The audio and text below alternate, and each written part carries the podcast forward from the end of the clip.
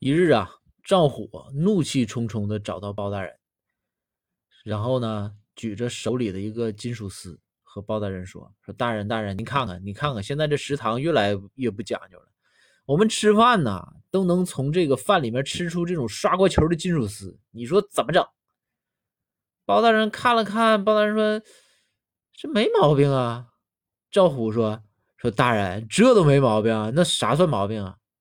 包大人说：“赵虎，我给你捋捋啊，你想想，你能从饭里吃出金属丝，是不是说明这个后厨在做饭的时候，他们肯定是先刷完锅之后才做的饭？这顺序是不是对的？”